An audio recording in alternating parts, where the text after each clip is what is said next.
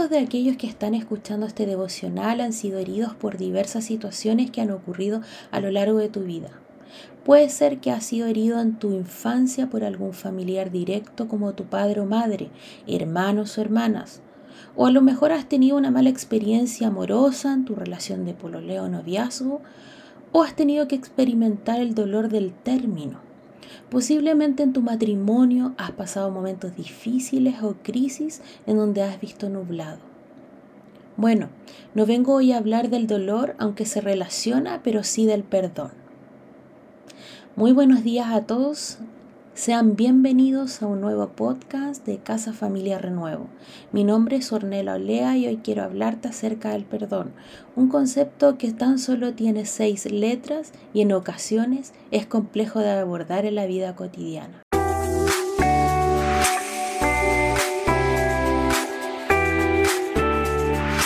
La palabra de Dios dice en Mateo 6, 14 y 15 porque si perdonáis a los hombres sus ofensas, os perdonará también a vosotros vuestro Padre Celestial. Mas si no perdonáis a los hombres sus ofensas, tampoco vuestro Padre os perdonará vuestras ofensas. La versión NTV dice, si perdonan a los que pecan contra ti, tu Padre Celestial te perdonará a ti. Pero si te niegas a perdonar a los demás, tu Padre no te perdonará tus pecados. Según la RAE, el concepto del perdón tiene que ver con una acción de perdonar. Además, se basa en la remisión de la pena merecida, dice, de la ofensa recibida o de alguna deuda u obligación pendiente. Pues el diccionario griego nos dice que el perdón tiene que ver o significa soltar, dejar ir o enviar lejos. Una pregunta para reflexionar. ¿Estarías o estás dispuesto a perdonar a una persona que te hizo mucho daño? Yo creo que cada uno puede enfocar esto en algún área de su vida y tener su opinión al respecto. Sin embargo, amada familia, querido oyente, te comento que Dios nos habla que si somos realmente capaces de perdonar cualquier ofensa, Él nos perdonará a nosotros. De lo contrario, Dios no está dispuesto a perdonarnos. ¡Wow! ¡Qué categórico en sus palabras! Por otro lado, la falta de perdón trae amargura, resentimiento y nos priva de la vida plena que Dios quiere que todos vivamos, libertad de alma y corazón.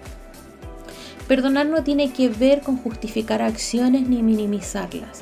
No tiene que ver con que eres débil, sino que tiene que ver con un proceso interno, personal entre tú y el Señor para luego pasar al siguiente paso de cambio y modificación de conducta. Ahora te pregunto, ¿estás dispuesto a dar el siguiente paso? Finalmente quiero compartirte en primera de Juan 2.2, que dice de la siguiente manera. Él es el sacrificio por el perdón de nuestros pecados y no solo por nosotros ni los nuestros, sino por los de todo el mundo. Después de leer este extraordinario versículo, nos invita a hacernos la siguiente pregunta. ¿Quiénes somos nosotros para no perdonar a otros? El perdón y la salvación se basan totalmente en la persona de Jesucristo y por la obra redentora de Jesús en la cruz. Sin embargo, nuestras acciones evidencian nuestra fe y la medida en que entendemos aquella divina gracia de Dios. Cuando realmente entendemos la gracia de Dios, dispensamos aquella gracia a otros y somos capaces realmente de perdonar. ¿Perdonar para qué?